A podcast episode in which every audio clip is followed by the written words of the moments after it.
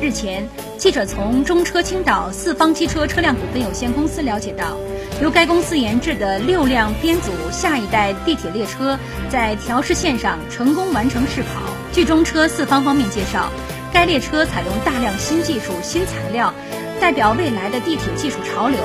被称为“未来地铁”。据中车四方副总工程师介绍，下一代地铁列车最大的特点是更轻、更节能。该车辆采用先进的碳纤维技术，其车体、转向架构架、司机室、设备舱等均使用碳纤维复合材料制造，使列车的重量更轻，整车减重了百分之十三。